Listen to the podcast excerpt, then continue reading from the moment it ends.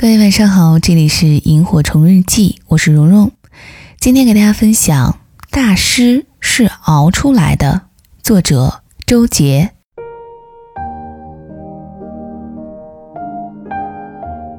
有些人活得长，熬死了同辈人而成为大师；而有些人活得长，成为大师，熬死了同辈人。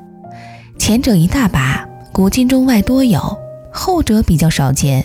因为天才一般不长寿，活不到当上大师的年龄，也等不到大家承认的机遇。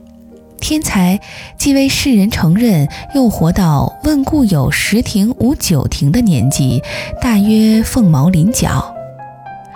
就拿音乐界常说的三个鲁宾斯坦来说吧：尼古拉·鲁宾斯坦四十六岁，安东·鲁宾斯坦六十五岁，阿瑟·鲁宾斯坦九十五岁。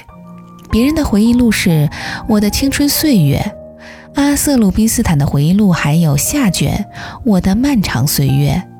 英文原版一千一百多页，中文版有百万字数之多。活得长又不浑噩的话，好处就是两个字：丰富。经历比别人丰富，七情六欲比别人丰富，甚至音乐试错也比别人丰富。阿瑟·鲁宾斯坦是波兰人。当然，开篇就谈肖邦，可惜嘘声一片，说弹不出肖邦的神韵。没办法，改弹德彪西、肖斯塔科维奇，还是批评一串儿，说他古典不古典，现代不现代，一锅家生饭，起承没做好，转合就不好接了。欧美的主流演出市场待不下去，只好如《倚天屠龙记》中解围棋局所言。不如放弃中原，远走西域，开拓拉美市场。他自己说，硬是被推给了西班牙人，在阿尔贝尼兹、格拉纳多斯、德法雅的曲目里安身立命，反而一举成名。西班牙国王亲自颁发护照，让他在西域国家畅行无阻。但他立志要打回欧美，十年不弹西班牙钢琴曲，专攻肖邦，屡战屡败。一九三八年，五十一岁的阿瑟·鲁宾斯坦第三次访问美国，终于依靠肖邦打动了曾经两次对他冷淡以对的美国人。接着，他开演奏会、录制唱片、给电影配乐，终于成为所谓当世四大钢琴家之一。美国立稳脚跟，衣锦荣归；欧洲自然忙不迭的笑脸以对。五十一岁是什么概念？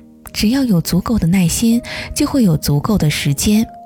五十一岁可以忍忍忍，也可以试试试，忍受冷嘲热讽，忍到云淡风轻，试验技艺，试错风格，试到独立潮头。这一波批评家不理解，熬到他们理解；这一代听众不接受，培养下一代听众接受。只要有时间，总会豁然开朗。忍和试的过程痛不痛苦？当然痛苦。他在柏林时经济困窘，万念俱灰，跑去自杀，幸而未遂。生死一线，大彻大悟。他为自己立下信条：无条件的热爱生活，不管境遇好坏，都应该始终热爱它。有此一念，加之寿长命硬，自然时时处处洋溢生命活力，无关年龄。他说：“我发现自己有一个在同行中独一无二的本事，那就是在我漫长的一生中，我从未丧失过对公开演出及其相关活动的热爱。旅行哪怕并不舒适，不断变换城市、旅馆、饮食和天气，我也喜爱这一切。天才是生出来的，大师是熬出来的，这就是时间给予的铁证。”所以，一帮来自美国、法国、意大利的青年演奏家向他抱怨说：“我们都二十多岁了，还没出名，奈何？”他回答：“要有一点耐心嘛。”